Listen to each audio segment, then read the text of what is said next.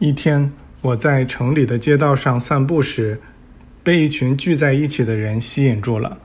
这群人的兴致都集中在一个街头魔术师或者叫江湖术士的身上。那种人在这个国家很常见。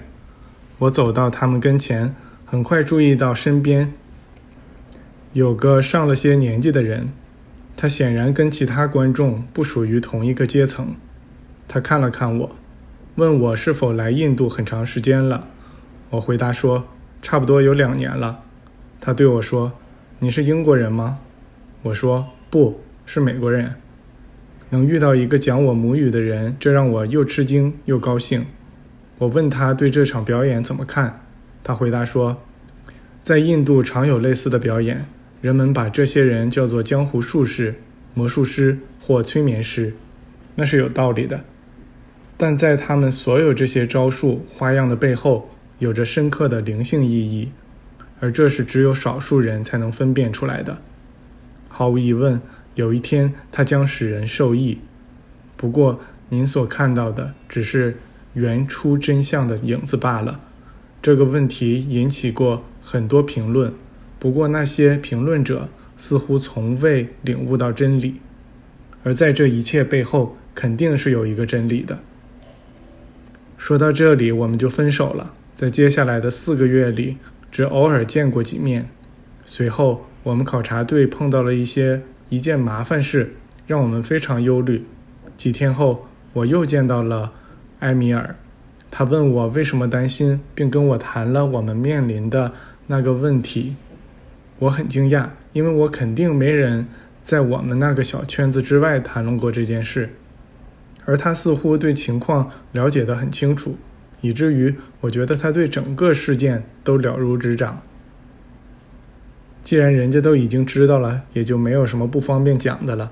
于是我就对他畅谈了一番。他跟我说，他认识与此事相关的一些人，会尽力帮助我们的。一两天之后，一切都处理好了，那个麻烦已不复存在。我们虽然对此感到惊异。但很快也就把此事忘掉，去想别的事情了。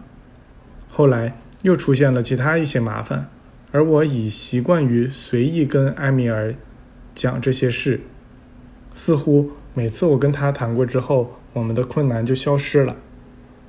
我向埃米尔介绍过我那些同伴的情况，但我很少跟他们谈起他。在这个时期，我已经读了不少埃米尔选定的书。都是关于印度教历史的，我完全确信他是一位信徒。我的好奇心被唤醒了，兴趣与日俱增。一个星期天的下午，我和他在田野中漫步，他叫我注意一只在我们头上盘旋的鸽子。他对我说：“那只鸽子是来找他的。”他一动不动地站着，很快那只鸟就飞来，落在了。他伸出的胳膊上，埃米尔宣称那只鸟给他带来了他那住在北方的兄弟的一个讯息。他那位兄弟也是这个教派的信徒，但他还没达到建立直接交流所需所需要的意识状态，所以他就采用了这种方式。我们后来发现，这些大师有能力通过思想传输，在彼此间进行瞬间的直接交流。按他们的说法，那是通过一种比电流或无线电报灵敏得多的力量来实现的。我开始问他一些问题，埃米尔向我展示，他能召唤鸟儿来到他身边，还能让他们飞往他指定的地方。花朵、树木会向他鞠躬，野兽会毫不恐惧地走近他。他曾分开过两只正在争夺一只小动物尸体的柴，而那小动物是刚被他们杀死的。他一走近，他们就停止了打斗，无比信任地把自己的头放在他张开的手掌上，然后平静地重又开始进餐。他甚至曾把这样一只猛兽交到我手里，让我拿着。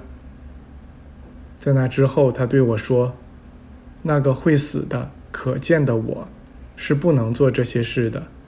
能做这些的是那个更真实、更深刻的我，是你们称之为上帝的那个我，是我之中的上帝，是通过我显现出来的那个万能的上帝做到了这些。如果单靠我自己，单靠我那个会死的我，我什么都做不了。我必须彻底摆脱外在的东西，才能让那个真正的我，那个我是，讲话和行动。通过使上帝的圣爱充分绽放，我能够做您所看到的那些事。让上帝的圣爱通过自我散播到一切造物之上，那就没有什么会害怕你，也不会有任何坏事发生在你身上。在这个时期，我每天都听埃米尔讲课，他有时会突然出现在我房间里，即便我曾小心地锁上房门时也是如此。刚开始，他这种任意出现在我那儿的方式令我不安。但我很快看出，他认为我完全能理解他。我习惯了他的做法，索性就让门开着，以使他随意进出。我的信任似乎让他很高兴。